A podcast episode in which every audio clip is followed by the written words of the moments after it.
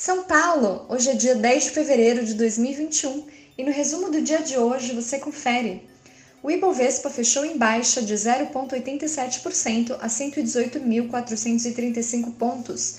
Saiu na imprensa que o Ministério da Economia negocia PEC de orçamento de guerra com o Congresso a fim de viabilizar mais uma rodada de pagamentos de auxílio emergencial. Destaque do dia para as ações do BTG Pactual, que tiveram baixa de 4,37% a R$ 108,75.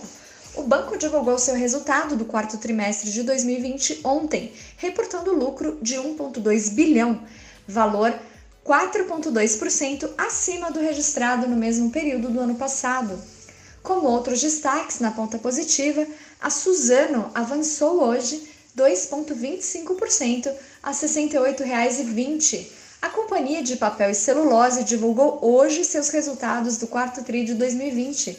Pioneira na adoção de práticas ESG, a empresa agradou o mercado ao divulgar suas ambiciosas metas de sustentabilidade até 2030.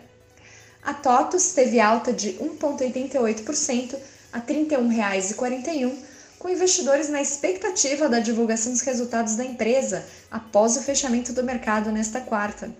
A estimativa é de que o setor de softwares tenha crescimento consistente em 2021, por não ter sido afetado pela pandemia. Na ponta negativa, a JHSF teve mais um dia de queda, encolhendo 3,67% a R$ 7,08. Voltada para o setor imobiliário de alta renda no Brasil, a empresa tem como um de seus principais lançamentos do ano o Boa Vista Village, empreendimento próximo à cidade de São Paulo, que reúne residências, hotéis, campos de golfe e piscina para a prática de surf. Empresas do setor de varejo apresentaram queda no pregão de hoje. Via Varejo figurou entre as que mais encolheram, com retração de 3,88% a R$ 14,35. Na carteira de ações 5 mais do BB, a Eneva teve queda de 1,59% a R$ 72,83. As ações das lojas Quero Quero caíram 3,41% a R$ 19,27 na toada negativa que derrubou os preços das empresas de varejo hoje. Petrobras PN subiu 0,94% a R$ 27,80. Porto Belo teve variação negativa de 7,88% a R$ 9,47 em mais um dia de volatilidade. Já a VEG subiu 1,20% a R$ 86,03.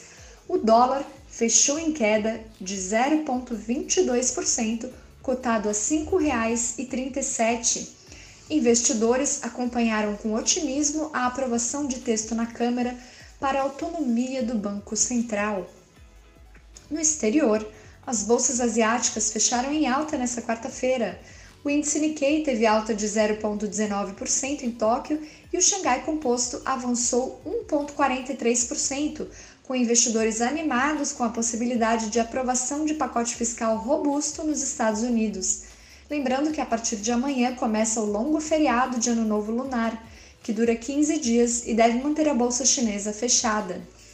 As bolsas na Europa fecharam em queda hoje com o recuo principalmente de ações de empresas de tecnologia do continente. O índice pan-europeu Stock 600 apresentou perda de 0,23%. As bolsas americanas voltaram a fixar recordes essa tarde, mas perderam o fôlego e tiveram um dia de fechamento misto. Dow Jones teve alta de 0,20%, enquanto Nasdaq e S&P 500 retraíram 0,25% e 0,03%, respectivamente. Eu sou a Carolina Duque, do time do BB Investimentos, e diariamente estaremos aqui trazendo o resumo do dia do mercado para você. Até a próxima!